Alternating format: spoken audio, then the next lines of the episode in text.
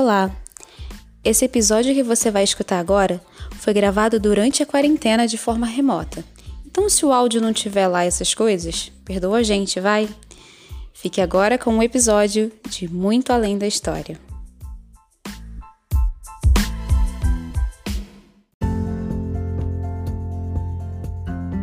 Olá, eu sou Elaine Ventura. Olá, eu sou a Erika Marinho e esse é o podcast Muito Além da História. No episódio de hoje, nós vamos conversar sobre um tema um tanto difícil, mas muito necessário. Nós vamos falar sobre o luto. E para isso, nós temos uma convidada muito especial, nossa primeira convidada desse podcast. Uhul! Esther Ferreira, psicoterapeuta, está conosco para nos ajudar nesse tema. Esther, se apresente para nós. Quem é você na fila do pão? oi, oi, gente. Tudo bem com vocês? É um prazer estar aqui. Agradeço a Elane e a Erika o convite. Bom, meu nome é Esther, sou formada em psicologia, tenho pós em psicopedagogia e trabalho com terapia infantil, infanto-juvenil e orientações de pais. Bom, nós escolhemos um livro que fala sobre luto, que é o livro Vazio, a autora Ana Lenas. Autora Ana Lenas, editora moderna aqui no Brasil, né? Isso aí. É um livro incrível que fala sobre luto. Já é até respondendo lá o nosso, nosso quadro né, de resenhas, que foi a minha resenha do quadro passado. era um livro de verdade e era esse livro maravilhoso que fala sobre luto. Você conhece, Esté, esse livro? Eu nunca tive a oportunidade de ler, né? Eu conheci através da, é, da indicação de vocês. E é um livro muito legal. Eu, eu acompanhei a história, vi a história. É um livro muito legal para a gente trabalhar o luto. É, na clínica, às vezes, a gente usa outros livros, mas esse livro tem uma temática muito boa, muito legal mesmo. E assim dá para a gente aproveitar bastante a história dele para a gente trabalhar essa questão do vazio, do luto, que todo mundo passa né, na vida, né? não só os adultos. E aí a gente poder destrinchar através de um livro que traz um significativo maior para a criança, fica mais compreensível para a criança entender e passar por esse processo de luto, né? E a gente vai, do decorrer da nossa conversa, entender um pouco sobre, sobre essas fases, sobre esses períodos né, do luto que a criança tem também como um adulto, né? Como passar, como entender, como passar por esse processo de uma forma sentindo a dor, mas sem sofrer tanto, né? A gente pode até sofrer, mas assim, de, sendo acolhido, né? Sendo amado, sendo escutado. Acho que é um diferencial aí para uma criança enfrentar esse processo. E esse livro tem uma temática muito legal, muito boa mesmo. Eu gostei muito de conhecer, né? Ele muito bom. Ele fala do tema de uma forma muito sensível, né? Muito sensível, muito sensível. Eu já tinha ouvido falar mas ainda não tinha é, tido essa oportunidade, né? Porque na clínica a gente trabalha com vários tipos de, de situações. Então não é sempre que chega uma demanda de luto, né? A gente uhum. lida com várias questões. Então nem sempre a gente vai ter essa demanda de luto aí presente, né? Mas é uma temática muito boa, muito palpável.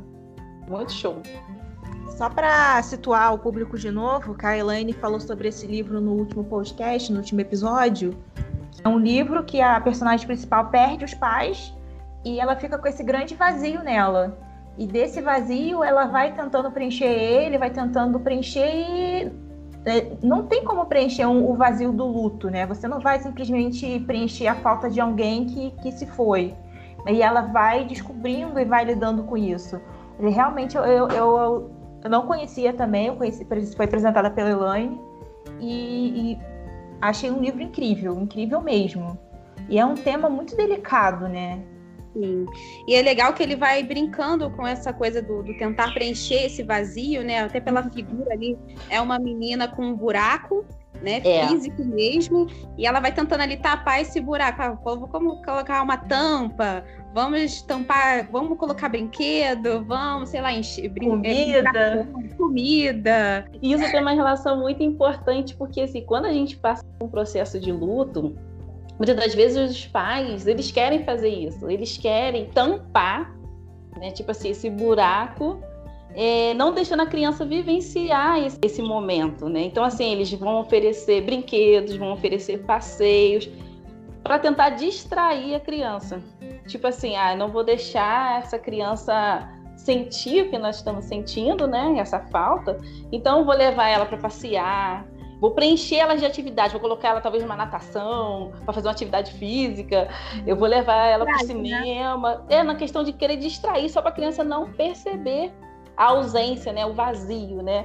Tem pessoas que chegam até tirar, vamos botar assim, que se a, se a pessoa que esse processo de luto for uma coisa muito próxima da pessoa, a pessoa for muito próxima, aí já é, tem pessoas que chegam até a levar a criança para uma outra casa, para um outro ambiente, deixar a criança ali um tempo fora para poder não sentir. Sendo que é importante a criança passar por esse processo, né? Porque assim, do nada, uma pessoa parou de estar né, saiu da sua da, parou de conviver ali com ela. E se ela não se não é explicado, ela vai entender como. Ela foi abduzida, o que, que aconteceu com essa pessoa, né? Então, assim, é importante a gente deixar a criança passar por esse processo.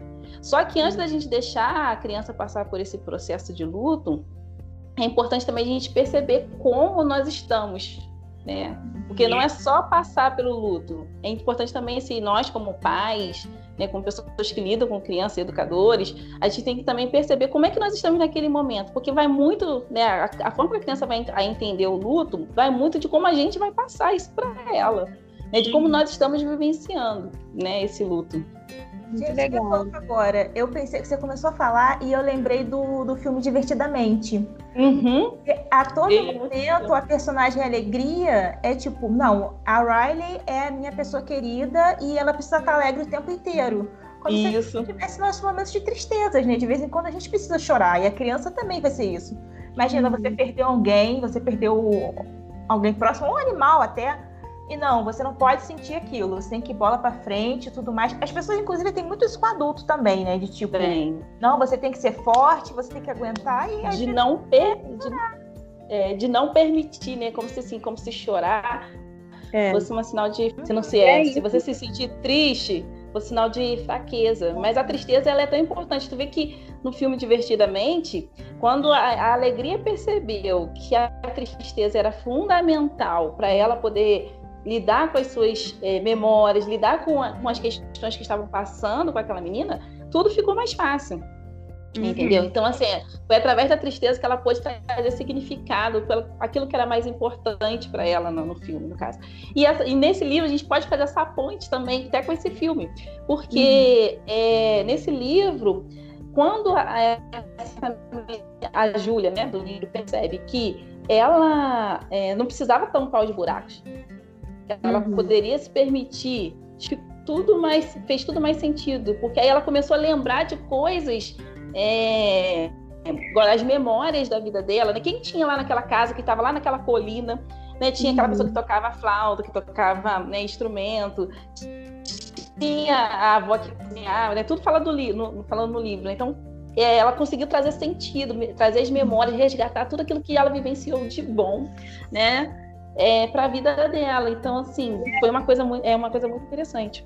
Uma coisa que eu achei sensacional nesse livro é que ela dá a importância do, do buraco continuar ali, né? Isso. Ela vai diminui de tamanho, né? Conforme ela vai entendendo as coisas e compreendendo esse momento. Mas ao mesmo tempo, o buraco vai estar sempre ali, né? Aquela falta vai sempre existir. E, né? e, não, e não é verdade, né? E não é verdade, porque quando a gente perde alguém, a gente fica com um vazio.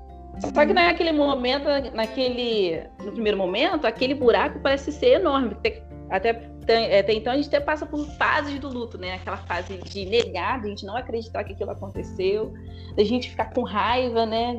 E da gente depois começar a querer negociar e aí por fim a gente aceitar. Mas assim, no primeiro momento, quando a gente perde alguém, e aí também a gente pode levar o luto não só para essa questão assim de perda de morte, mas levar para outros fatores que luto não é só perda de alguém morrer. Tem, outra, a gente passa por várias perdas na nossa vida, né? É isso que eu ia te perguntar sobre as diferenciações de luto, né? A gente tem esse luto que a gente está acostumado a falar do luto da perda de uma pessoa, uhum. mas a gente está vivendo um momento também onde a gente está vivendo vários lutos, né? Vários lutos de várias coisas, né? Uhum. É, Qual a diferenciação desses lutos, assim? Como é que a gente lida com isso? Não tem, assim, é uma diferenciação, assim, de, é, depende do sentir. Porque, às vezes, assim, às vezes uma morte para você pode fazer você sentir de uma forma tão é, drástica, você sentir tanto, conforme você perder, às vezes, é, ter que mudar de cidade, você perder a sua casa, não, você perdeu a liberdade, vai depender da forma da pessoa, como a pessoa vai encarar esse luto, porque luto é perda, né? Hum. E aí a gente tem várias perdas na nossa vida. Depende do significado que essas perdas vão exercer sobre nós. Então, assim, você, vamos botar assim, uma mãe que perdeu um filho, né, que perdeu, é, que nem chegou a conhecer, nem engravidou e perdeu logo no início da gestação, é uma perda. Uma mãe que vivenciou, teve o um filho, nasceu e depois é, perdeu, é uma, é uma perda. tem um significado, um peso muito grande. E da mesma forma, cada uma vai sentir de um jeito né? A gente não tem como a gente mensurar aonde está o luto maior, de quem morreu, ou de quem perdeu um cachorro, ou de quem perdeu o seu ambiente. Você, por exemplo, você perder a sua residência numa, numa tragédia, numa barreira, é, ou então você de repente mudou de cidade, teve que mudar expresso por conta do trabalho, e aí você é muito agarrado àquele, é, ao lugar onde você vive, você é muito enraizado e de repente você tem que mudar dali. Ali tem, tem a sua história, tem a sua vida ali. Você construiu uma história naquele lugar que você vivenciou. Então, assim, também tem uma, um significado, vai depender do, da pessoa, do sentir, uhum. entendeu? Então, assim, lidar. Não, não tem como a gente ficar, né? Não dá, não dá pra gente mensurar. Ah, qual perda é maior, né? Qual perda é mais significativa? Vai depender da, da, da forma da pessoa lidar com aquilo, entendeu? Às vezes você idealizar uma, um, uma coisa e aquilo, um sonho, um projeto, e aquilo for por água abaixo também é uma perda, né? Uhum. Então, assim, a gente, você perdeu um relacionamento. Por exemplo, se você estava namorando, estava casado e de repente aquilo acabou, né? O, o, o cônjuge, alguém se rompeu. Talvez você não estava preparada para aquele, aquele momento ali, para vivenciar essa, essa, esse rompimento. E aí também significa uma perda. Tem pessoas que vivenciam um luto por conta disso, né? De perder um, um, uma amizade, você romper com alguém, não só na questão de, na, de, casamento e namoro, mas também de romper uma amizade, de você perder um vínculo com. Então, assim, isso tudo são perdas, entendeu? E cada um vai sentir de uma forma. Uhum. Tem pessoas que é, sentem muito. Acho que é comum da nossa sociedade meio que querer botar medida, né? Na dor é. do outro. Né? É, não tem como. O que o outro está passando, né? Hoje em dia, cada relação a relacionamento, parece que você meio que terminou e parece que você não precisa mais sentir nada, né? Tem, tem aquele meio termo das pessoas que acham, tipo assim, terminou, mas lá pra frente, vai a vida, sendo que, tipo, você investiu ah, ali. Ah, é, você investiu. Você colocou sentimento, né? Então, é uma perda. Talvez o outro não correspondeu, mas você colocou sentimento ali, né? Numa amizade. Esse ano mesmo tá tendo muitas separações, né? A pandemia deixou as casas e separações enlouquecidamente de gente que tava há anos junto. Então, assim, imagina como é que essa pessoa ainda aí se separa, aí já tava naquele convívio intenso, e aí, pô, é uma quebra mesmo, né? De, de uma rotina imensa. Isso. Não tem como você chegar pra pessoa e falar assim, não, mas bola pra frente. Pelo menos você não morreu. Tipo assim, é. não tem como. Entende? É porque é, é, traz significar, a pessoa vai sentir. E que ela pode sentir através de uma tristeza profunda, de um luto, de choro. E, e para cada um, o luto, ele tem uma duração, né? Às vezes a gente, às vezes a gente só acolhe as pessoas no momento ali que está muito fresco, né? Como se naquele momento assim que acabou de acontecer. Só que o luto, igual o luto, por exemplo, um luto de uma pessoa que morre, ele é eterno. Porque assim, você sempre vai sentir falta daquilo. Só que com o tempo, a dor, ela vai amenizar, mas demora. Tem gente que assim, você acabou de perder um parente, igual esse ano, né? Essa questão da pandemia, quantas pessoas faleceram, pessoas que a gente conhece, né? e tem pessoas que sim, estão tendo quadros de ansiedade, tem crianças passando por tantas dificuldades, com quadros de irritabilidade, e aí a gente, ah, mas já deu para se acostumar, já a gente está desde março assim, você ainda não se acostumou, já deu, já deu tempo de você entender que não tem como mais a gente ficar saindo. Não, Entendeu? Cada um tem o seu tempo dentro de um luto, né? Cada um tem o seu tempo de aceitação. Então, às vezes, a gente tem aquela questão de só acolher no momento da dor ali, que tá fresco, né? Que acabou de acontecer. Então, às vezes, assim, você vê as pessoas muito solidárias no dia que, por exemplo, alguém faleceu, você está no velório, você, ah, eu tô aí contigo, vai bola para frente, mas cadê depois? Uhum. Né? Então, talvez aquela pessoa você vivenciar vai demorar, demorar anos, principalmente para criança, porque a criança ela demora a entender um pouco essa questão do luto, né? É, uma criança pequena, por exemplo, de dois anos, três anos, ela ainda não tem essa noção de, de, de morte, né? Ela começa a construir essa noção a partir dos quatro, cinco anos. Só que ela ainda acha que a pessoa pode ressuscitar.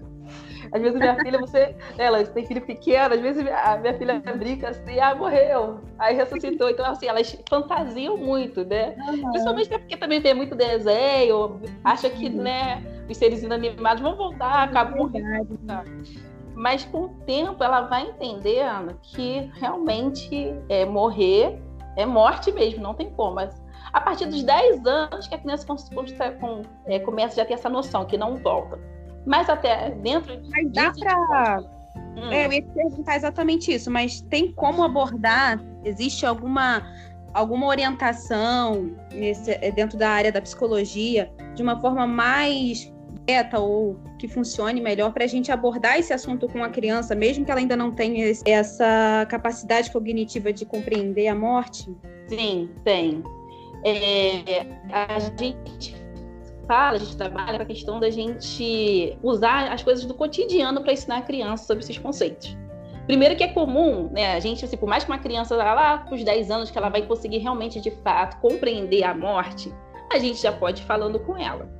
Mas falando de uma forma natural, o que, que acontece? Tem muitos, é, tem pais que eles acabam não sabendo lidar. É difícil falar sobre morte, né? Como às vezes é difícil falar sobre sexo, né? É, é tabu, né? Assim, uhum. às vezes, né? A gente, se a gente falar sobre morte, a gente parece que a gente está querendo morrer. Né? Ninguém quer tocar nessa outra. A gente fala assim, quando a gente fala de morte, a pessoa fala, ah, não, credo, sai pra lá, eu pretendo é. viver ainda há muito tempo, né? É uhum. que as pessoas costumam falar. Fala de, a gente fala de plano de saúde, mas fala assim, vou fazer um plano funerário. Quem quer? Ninguém, né? Então, assim, a gente não, não costuma tratar sobre esses assuntos. Adendo, contar uma coisa da minha família. Eu sempre, eu sempre exponho minha família aqui no podcast. Já é normal. Minha mãe, gente, minha mãe sempre preparou a gente para ela morrer desde que eu era muito criança. Minha mãe fala no dia que ela vai morrer. Não, e ela sempre fala assim, tipo, que é uma coisa que vai acontecer amanhã. Assim, desde que a gente é muito pequenininha, a gente sempre ficava, mãe, mas não, como assim? E ela ficava falando pra gente que ela ia morrer, que ela ia morrer. A minha tipo, mãe tem isso também. Para preparar a gente, para preparar a gente. Nossa. minha mãe, ela cismava e ainda falava assim: olha só, qualquer a coisa gente... que acontecer comigo, tem um dinheiro guardado ali na gaveta. Eu também. Ela mostrava ela tinha os esconderijos, ela falava pra gente de vez em quando, na, do nada, ela falou assim, ó, se eu morrer, tem um esconderijo aqui que eu guardo. Vem ali, ó. Pega o dinheiro, vai pra casa de uma tia sua e não sei. Mas, então, ó... mas eu acho que eu acho que a gente tem que é conversar, mas conversar de uma forma natural, não amedrontar, amedrontar a pessoa, né? Porque não acaba assim, né? Eu não vou despedir da minha mãe, porque a qualquer momento ela pode morrer, né? A gente pode entrar nesse, a criança pode entrar nessa questão.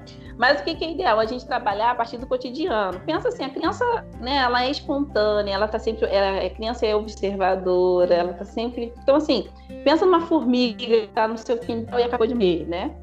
Pensa num filme, às vezes, que você pode trabalhar o ciclo da vida, igual aquele filme do Rei Leão. Eu acho legal, porque você, já no filme, já começa falando sobre o, o ciclo da, da vida, né? Que ele vai contar, o, o pai, o Mufasa, vai contar lá pro, que a, a vida passa por um ciclo.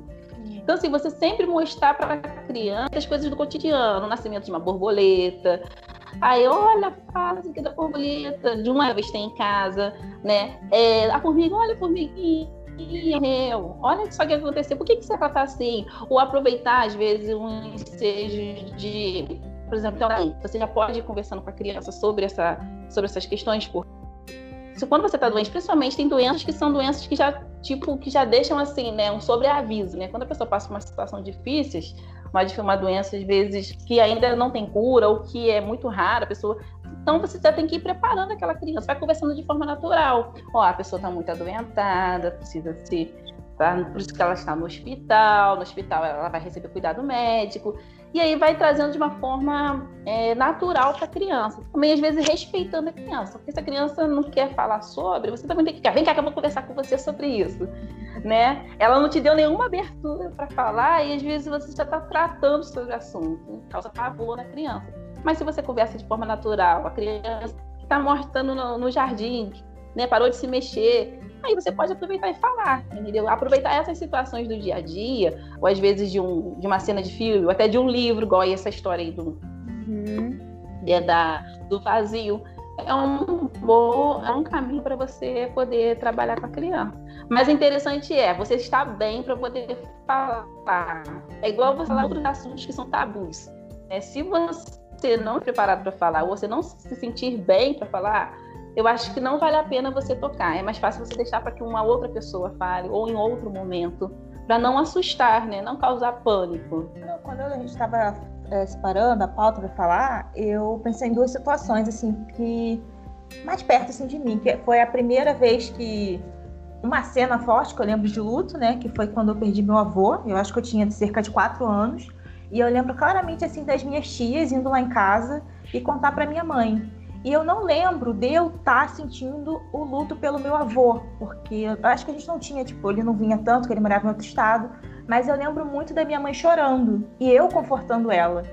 Porque eu, eu podia não estar tá entendendo aquilo ali, mas eu sabia que ela estava sofrendo. Isso. Então a minha forma ali naquela, naquela hora, vendo minhas tias tudo ali, ela se abraçando, era confortar minha mãe. E pensando nisso, eu lembrei de uma. Tem uma família próxima à minha Elaine, um dos familiares faleceu no passado. Não, ano passado não. Não, foi ano passado. Ele estava com depressão, essa pessoa, e deixou filhos. E a avó dessa menininha, ela sempre leva lá na biblioteca. Esse, esse período a Elaine estava até de licença na, na época. Mas, e aí, a, tipo, essa menina deve ter uns quatro anos também, que ela, eu sei que ela não lia, mas ela pegava os livros e fingia que estava lendo. E ela ela, na cabeça dela, ela colocou que ela tinha que mostrar para a família que ela que tinha que ajudar de alguma forma. Então ela ia lá na biblioteca e falava assim: tia, eu vim ajudar, tá? E ela cismava: não, aqui é o meu trabalho. Aí ela ficava, passava, ela ficava quatro horas lá. Ela ficava quatro horas vigiando as pessoas, arrumando os livros. Aí eu falava assim: não, fica sentada. Não, não, eu tô aqui para ajudar, porque eu tenho que ajudar. Então, tipo, ela criou isso na cabeça dela. E, e você via, assim, a, a avó dela falando, ao mesmo tempo você tem essa dificuldade de. Você sabe que ela está fazendo isso porque aconteceu isso na família dela. E ao mesmo tempo é uma morte abrupta. Porque foi suicídio tudo mais, criança pequena. E, e você via que ela, ela ficava com uma força porque ela tinha que mostrar, na verdade, que, que ela estava ali inteira. E você fica olhando uma criança de quatro anos querendo mostrar isso, sabe? É, é muito forte. É um negócio é, que um adulto é. Você faz o quê, né? O que, que você vai falar? Você é. entende? Isso, é, é, e aí, esse momento, por exemplo, se ela, talvez a família tivesse permitido ela sentir, tivesse como. Você pode, assim, tentar mediar, escolher um melhor momento para você contar para a criança e também deixar ela participar dessa, desse, desse processo. Porque, assim, o luto também ele tem um processo. Cada um vai entender o luto, né? Aí já entra a questão de crença este vai voltar em outra vida. Tem gente que acredita que depois da morte vai para um lugar de descanso. Tem gente que acredita que depois da morte, ele não acontece mais nada.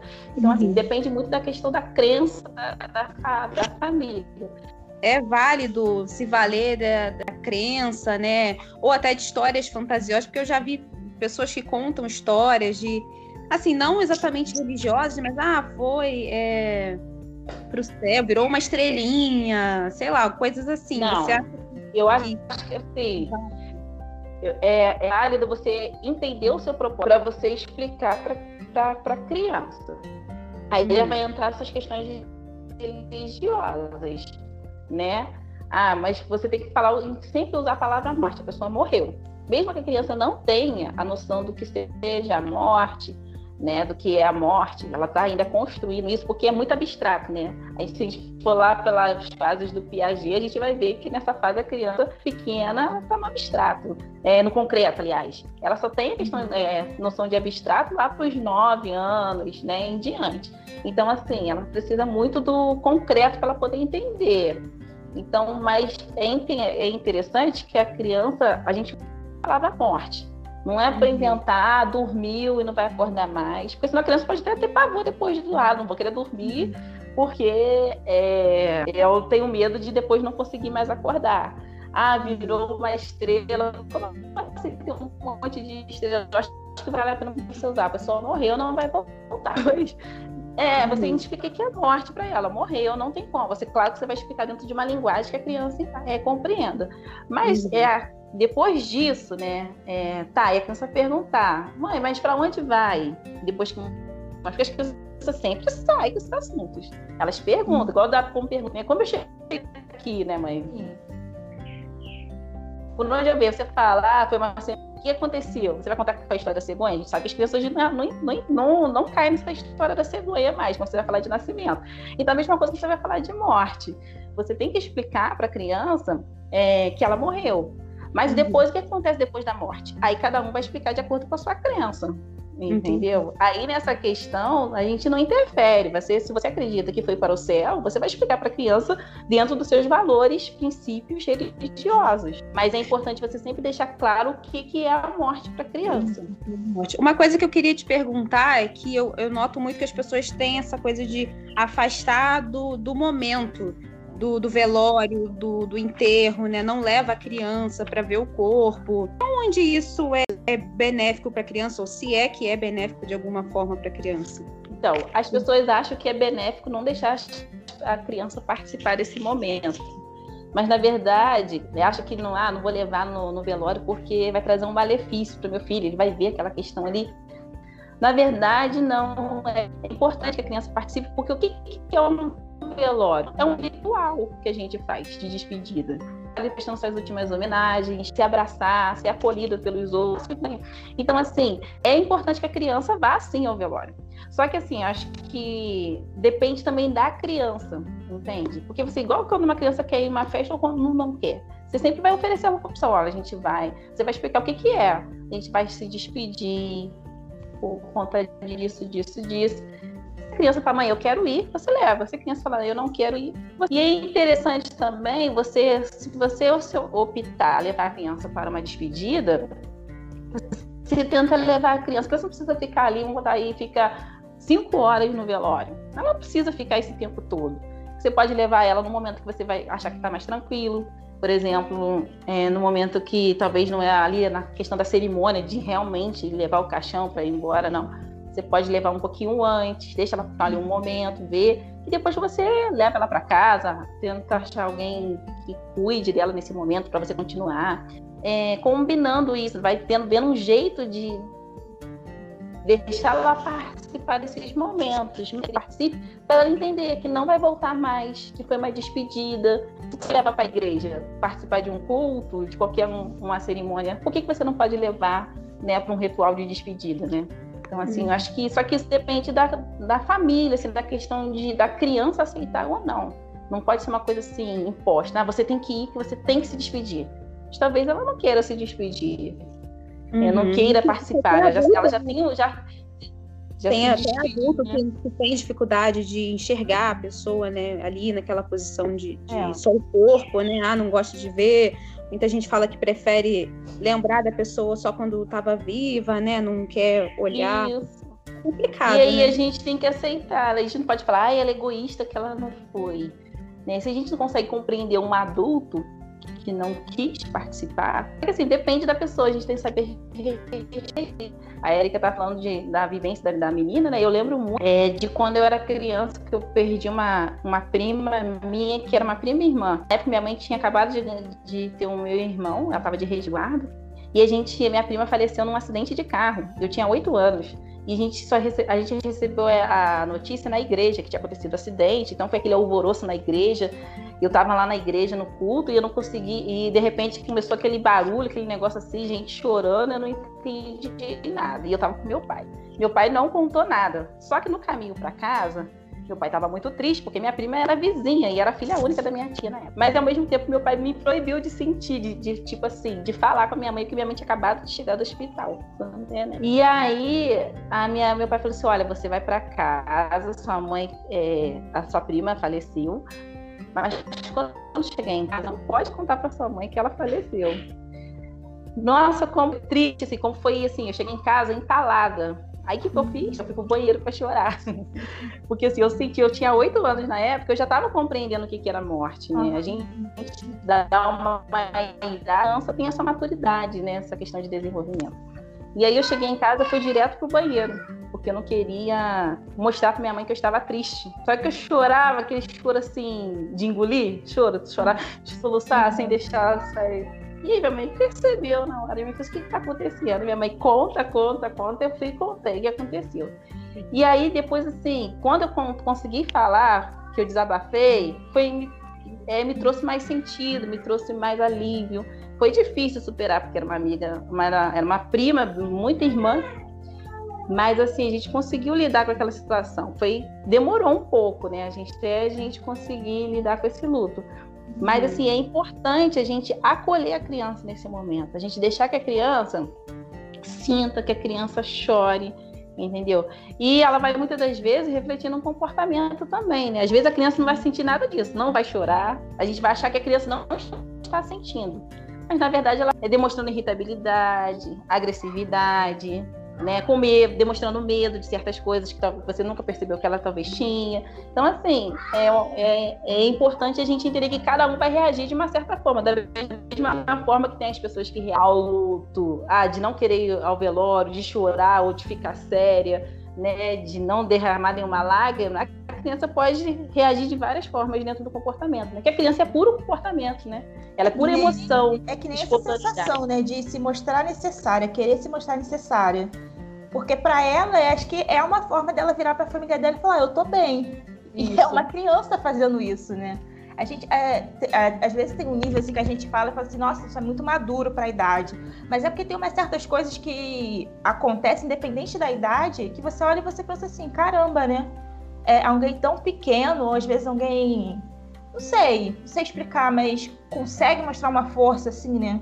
Porque a gente uhum. pensa muito nessa fragilidade. Mas ao mesmo tempo que é, é, a gente também quer mostrar acaba subestimando sempre a criança, né? A gente sempre é. se ela não é capaz, né? Aí, às vezes a gente olha e, e, fica tendo um baque muito grande, às vezes a gente olha a criança assim forte, a gente pensa assim, eu quero chorar. É. Mas a criança tá lidando. E assim, aí eu queria fazer uma pergunta, porque, por exemplo, o caso que aconteceu com você, que você estava na igreja, vale a pena trabalhar, tipo assim, ó, fulano de tal perdeu o pai, levar para a escola isso. Ah, fulano de tal perdeu o irmão e levar para o professor, o professor trabalhar com a turma. Porque de alguma forma, um lugar pequeno, vai chegar. Com certeza, vale a pena. É importante que a escola, pelo menos, fique ciente né, do que está acontecendo, porque essa criança vai refletir, entende? E às vezes depois você também saber lidar com, com o comportamento e, ajuda, e os colegas também saberem ajudar. Exatamente. É elas têm uma, uma capacidade, às vezes, de lidar com, com coisas difíceis, porque assim, elas não têm, às vezes, também muita dimensão do, da gravidade, às vezes, do problema, né? Vamos botar assim, se na escola tem um, uma criança que, de repente, perdeu a liberdade de brincar porque está doente, né? Ela Igual eu já tive, eu já passei por situações que já tive um, uma, uma vez uma experiência de um aluno que ele teve câncer. E aí, o câncer, né, deixou, com o passar do tempo, deixou ele mais frágil, né?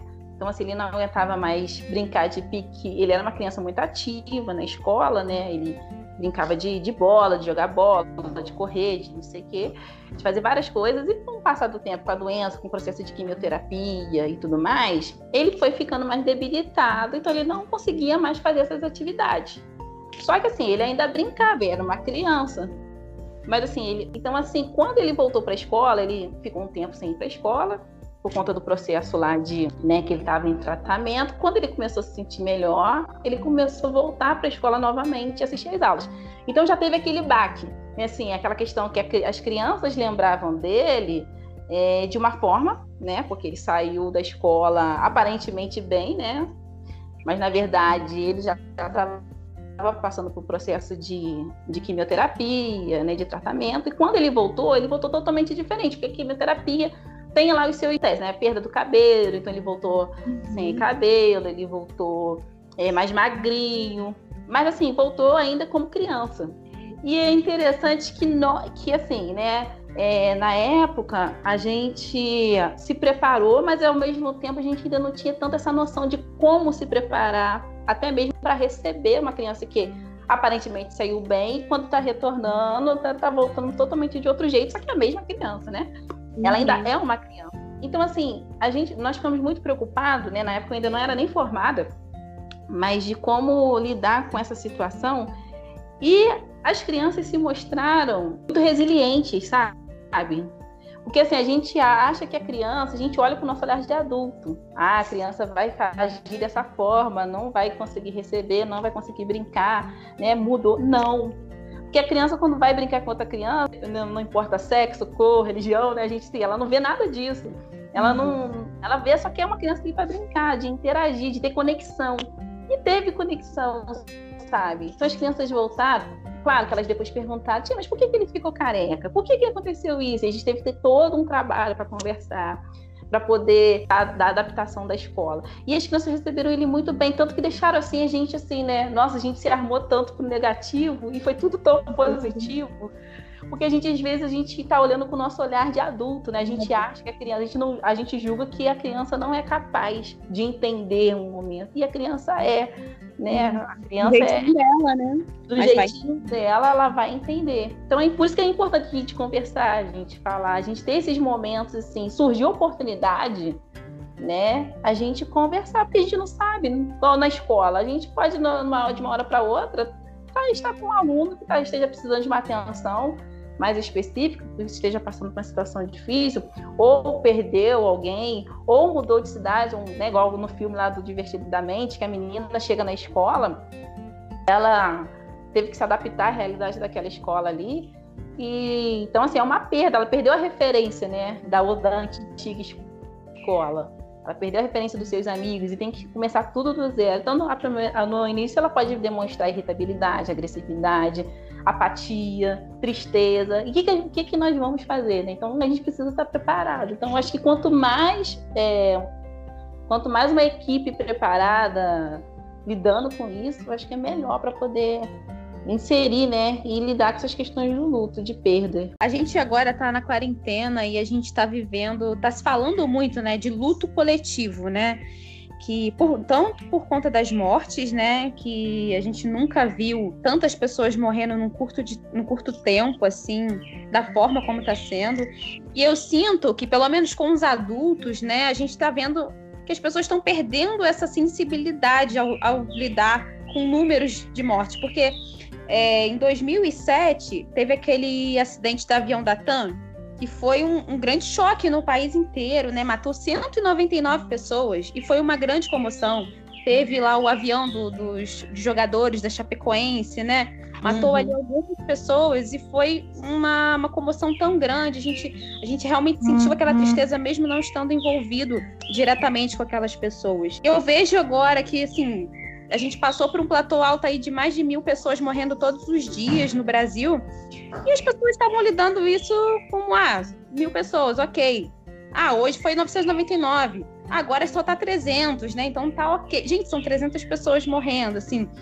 E será que essa noção de morte também está afetando as crianças? Será que as crianças que estão formando, estão formando esse conceito agora, né? Que estão construindo esse, essa noção de morte, de luto, será que elas vão ser afetadas por esse momento que a gente está passando? Não, eu acho que assim, Elane, porque cada um é, vivencia, né, como a gente falou lá no início, é, o luto de uma forma. E aí o luto, questão de morte, assim, de, de luto, de perda, para cada um vai, vai aparecer é, cada um vai entender de uma forma diferente, entende? E quando a gente passa pela questão do luto, a gente sempre vai passar talvez pela, pelas fases do luto. Igual quando chegou essa doença, o coronavírus, a pandemia lá em março, muitas pessoas negaram. Ah, que nada, né? É uma fase do luto. A gente estava vivenciando, entrando numa quarentena, né? E aí, ah, é, começou a negação. Não, isso não me atinge. Isso aqui é, vai ficar lá só na, lá na China, não vai chegar no Brasil. Então a gente demorou cair a ficha do que estava acontecendo, porque nós estávamos negando o problema. Entendeu? E aí, a partir do momento que a gente, né, a gente começou a negar, depois a gente realmente entendeu, não, realmente está acontecendo, né? As pessoas se deu conta, mas vocês, se vocês lembram lá no início do ano, quando começou a pandemia, né, muitas pessoas negaram. Não, isso não vai acontecer aqui não, não, isso é frescura, isso aí só pega é, gente idosa, eu sou novinho, não vai acontecer comigo. Teve muito essa questão, né? Então, assim, a questão da negação do problema. Então, nós negamos muito no início. Tem depois gente a gente passou... tá negando, né? É.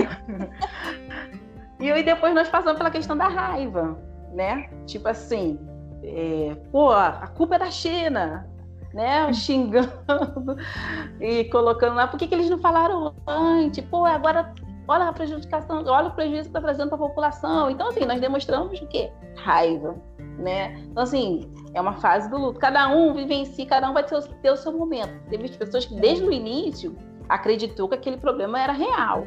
Teve aqueles uhum. que não.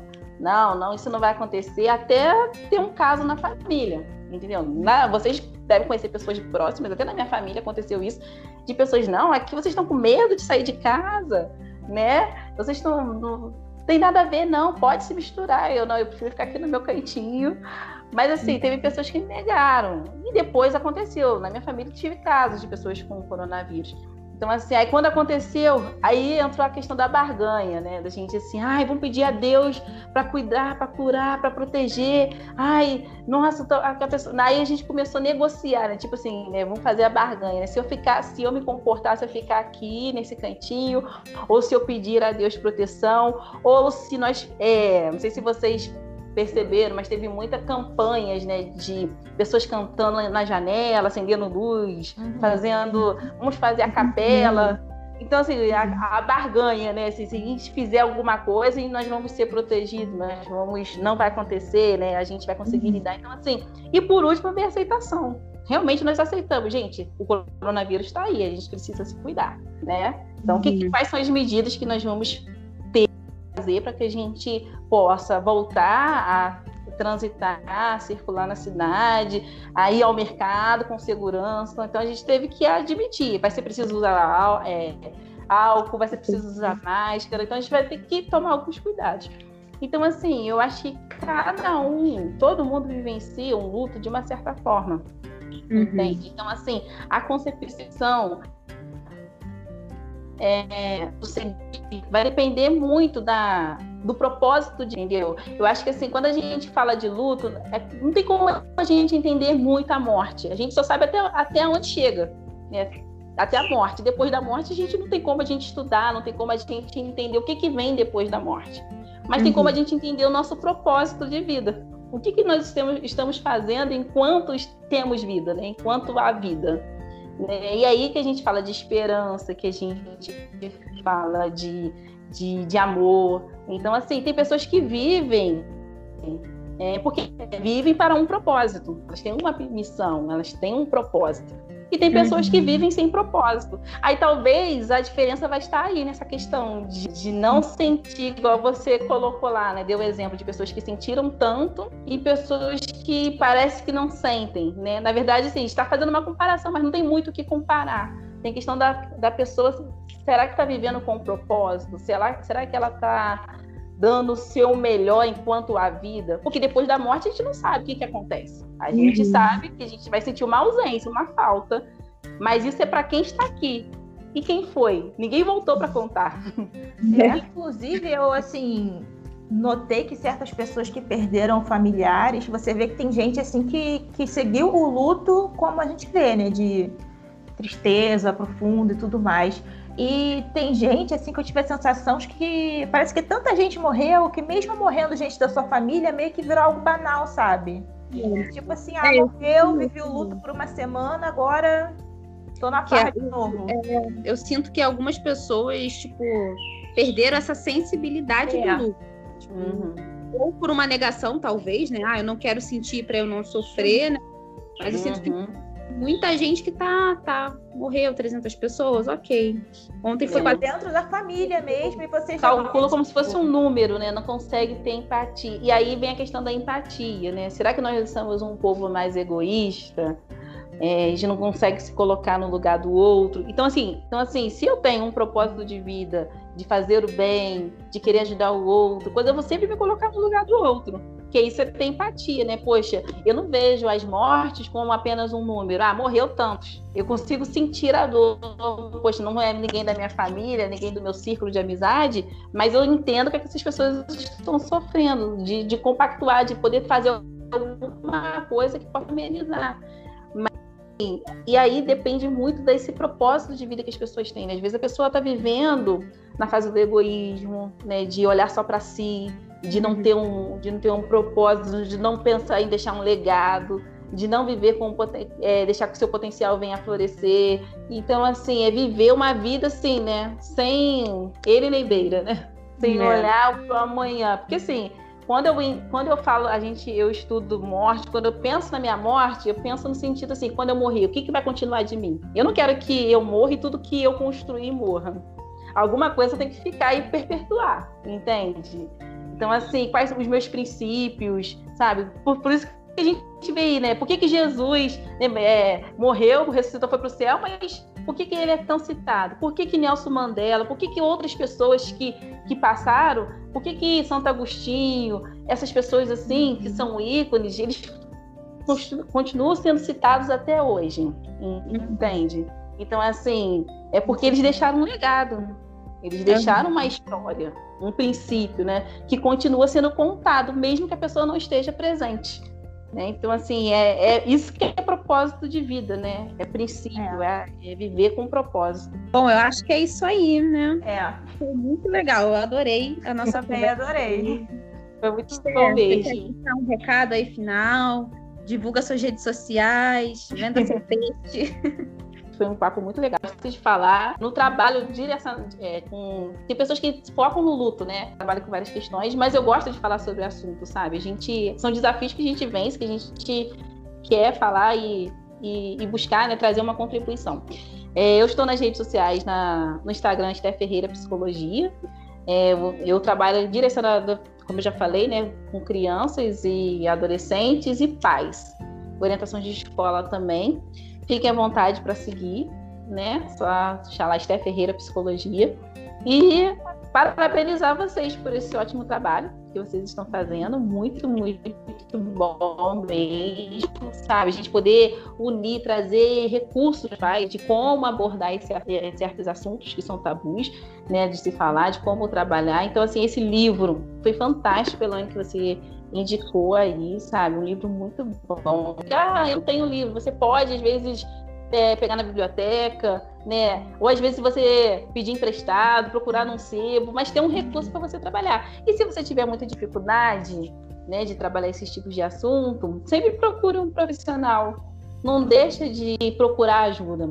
Mas o uhum. essencial, o mais importante de tudo, é você estar presente. Eu acho que a presença, independente de você, o que você sabe fazer ou não, a presença de estudo. Às vezes você não tem a palavra certa para falar, né, sobre como entender o luto, como explicar por que aquela pessoa não vai voltar mais, esteja presente. Ofereça uma presença de qualidade que vai ser muito melhor, muito mais é, eficaz, né? vai trazer muito mais qualidade, muito mais conforto, muito mais acolhimento para esse momento tão difícil que está passando. Tá bom? E é isso, gente. Agradeço.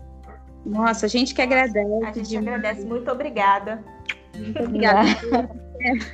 Beijo, gente. Tchau, tchau. Beijo, Beijo, tchau, tchau. Tchau. A gente prossegue agora com a nossa resenha, né? Isso aí. Nosso quadro é verdade ou é palhaçada? A gente também descontraiu um pouquinho desse tema aí, né? E mas que deu uma esclarecida aí bem legal. Quer começar com a sua resenha ou eu começo? Então, primeiro falar do, do semana passada, né? Que ah, é verdade, é verdade. verdade. É, o meu já já falei, já desde o início, é verdade. É o livro, né, que a gente falou durante esse episódio, Dani Lenas, Vazio. O livro é maravilhoso, já falamos muito sobre ele. E o seu, amiga, é verdade ou era palhaçada? Eu vou te dizer que eu esqueci qual foi o livro, mas eu tenho quase certeza que esse está na minha cabeça. Depois, quando eu vou rever o episódio, qualquer coisa eu me conserto no próximo. Mas eu acho que é verdade. Eu acho que o livro é o Não Sou Esse Tipo de Garota. Ah, tá. É da Ciobian, alguma coisa que eu não lembro o sobrenome dela. E esse livro é um livro que eu já mencionei antes, que eu ganhei ele. E aí eu emprestei para um, que passou para outro, que passou para outro e. E você nunca mais viu. E ele é um livro bem interessante porque ele aborda esse. É, é que também o contexto do livro pegou muito a fase que eu tava. Que eu tava no. Na época eu tava no último ano da escola e estava fazendo pré-vestibular, né? Então toda aquela ansiedade de passar por alguma coisa e tudo mais. E as pessoas que eu acabei passando estavam na mesma situação e era a mesma situação da protagonista, mais ou menos, né? Que é uma protagonista que queria. Era o último ano da escola dela, ela, ela queria passar para a faculdade, ela estava vivendo aquele momento de tipo, eu preciso fazer tudo certinho porque é meu último ano, ao mesmo tempo que ela também precisa quebrar algumas regras, porque a vida também não é feita só de, né, você viver 100% tudo. E, e, eu acho que foi por isso que funcionou muito com a nossa idade na época. Uhum. É isso, eu, eu tenho essa experiência com os livros da Talita Rebouças. Eu passei por essa fase adolescentezinha, eu li bastante Talita Rebouças. Não, é que nem você, eu também eu não me identificava com os personagens, mas eu gostava do enredo, porque era muito coisa do momento que a gente estava ali, né? Bem adolescente, tal, bobinho. Mas vamos às resenhas de hoje? Vamos. Olha, esse é um livro que eu gosto muito, muito, muito. E ele fala sobre essa menina que se chama Eva 9. E hum. ela nunca saiu da casa dela. Ela vive nesse lugar que nunca viu sol, nunca viu terra, nunca viu nada. Ela fica meio que num lugar subterrâneo. E quando ela tem 12 anos, ela tem finalmente contato com, contato com um outro ser vivo. Porque até então, a única companhia que ela tinha, que criou ela, basicamente, que é a mãe dela. A mãe dela é um robô. E aí uhum. ela vive lá, debaixo do, do lá na casinha dela, e a mãe dela é um robô. E aí só com 12 anos é que ela vai ter contato com, com outra pessoa e ela vai descobrindo o que que tá acontecendo com o mundo dela, que de onde, onde ela vive, as criaturas que ela descobre, porque assim, ela vai andando e a, o único ser que é igual a ela é ela mesma. Então, ela vai encontrando essas aventuras e vai descobrindo enquanto tem a mãe robô e umas coisas bizarras acontecendo com ela. Mas eu gosto muito desse livro porque ele é um infanto juvenil, mas ele é um infanto juvenil bem grossinho. E uhum. ele tem muitas ilustrações. Então é um infanto juvenil para quem também gosta de ver imagem. E ele é um, um mundo de fantasia, assim, realmente que você chora, você ri, você se encanta. E a personagem Eva 9, com a mãe dela robô e um outro ser estranho, que parece, sei lá, meio que um dinossauro, alguma coisa do tipo, eles criam ali quase uma família que você você se encanta pela história deles e você torce, sabe? Uhum. Então, assim, ah. é, é uma super dica. Se Olha. esse livro for verdade ou não. Cara, eu acho que você deu muitos detalhes. Me convenceu, hein? Eu acho que esse livro existe. Se não existiu, deveria existir, porque eu fiquei bem interessada. fiquei bem interessada nesse livro. Eu acho que é verdade, esse livro existe sim. É... Depois você conta pra gente. Não, semana que vem, né? A é, gente semana que vem. Revela aí, porque a gente dá tempo de nossos ouvintes poderem opinar também. Bom, a minha resenha é um pouco no dentro do nosso tema, falando sobre luto, morte, mas de um jeito bem gostosinho, bem, bem divertido, que é a história de uma vovó que ela acorda de manhã assim, num dia comum, só que ela é surpreendida por uma visita inesperada assim, que é um senhor esqueleto. Ele é um esqueleto assim, meio estranho, com um chapéuzinho na cabeça. E ela se surpreende vendo aquela figura ali na porta dela e o esqueleto fala: Olha, vovó, então, cheguei aqui porque deu sua hora e eu vim te buscar. E aí ela fala assim: Poxa, mas espera aí só um minutinho, que eu preciso varrer a casa. Minha casa tá sem varrer. Aí o esqueleto tá ali com o tempo e tal, resolve sentar e esperar. Ela varre a casa e ele fica ali esperando. Acabou de varrer a casa? Bora, vovó. Não, não, peraí, só um minutinho. Eu tenho que ferver dois bules de chá. E aí ela vai lá, ferve os dois bules de chá e o, e o esqueleto esperando. E aí toda vez que ela acaba a função, ele chama ela, bora, vovó, vambora. E ela inventa um outro treco. Ela uma hora tem que tem que fazer três tortilhas de, de trigo, depois ela tem que fazer quatro, fatiar quatro frutas, depois ela tem que derreter cinco queijos, cozinhar seis panelas, encher sete potes de doce, oito pratos de comida na mesa e só vai aumentando a quantidade de coisas que ela tem que fazer. Até que chega nove netos lindos dela na casa dela e aquela comidaiada toda que ela estava fazendo, aquela preparação toda era porque era o aniversário dela. Então ela estava preparando tudo para receber os netos para comemorar o aniversário. E aí o senhor esqueleto tá ali, comemora com ela ali o aniversário dela. E ele fica tão assim encantado, conhece os netos, conhece a família, fica tão encantado por ali que ele curte pra caramba a festa. E, e, e tá. Aí quando a festa acaba, a vovó se apronta, se arruma toda e fala assim: Bom, agora eu vou caçar o esqueleto para ir embora. E cadê o esqueleto? O senhor esqueleto sumiu. E ela ele e nada dele. Só encontra, ela só encontra um bilhete dele, que ele fala assim: Querida vovó, sua festa de aniversário foi um assombro. Eu nunca me diverti tanto. Não quero perder a próxima festa por nada nesse mundo. Pode contar com isso. Sinceramente, senhor esqueleto. E assim termina a história. É verdade ou é palhaçada? Tô na dúvida. Porque tem, um, tem uma série que eu conheço que tem um episódio que tem mais ou menos algo assim. Que uhum. o, o cara vai lá buscar ela, que ela vai morrer, e ela tava preparando a comida. E eu acho se eu não me engano, na cena ele deixa ela terminar de. É, eu, é, tipo, ela, ela, meio que já tá deitada no chão morta, mas ele meio que deixa acho que o espírito dela terminar de fazer as coisas. Nossa. Mas, é. mas eu tô na dúvida. Cara, eu tô muito na dúvida. Aí eu vou dizer que é fake.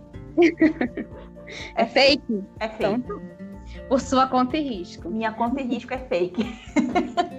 Então, semana que vem a gente dá aí o resultado, se era fake, se era verdade. E você, ouvinte, opina lá nas nossas redes sociais, no Instagram. A gente vai botar a caixinha de pergunta lá. Nos siga, né, no nosso Instagram, no nosso Twitter, MAD Histórias. Mande um e-mail pra gente. E é isso aí.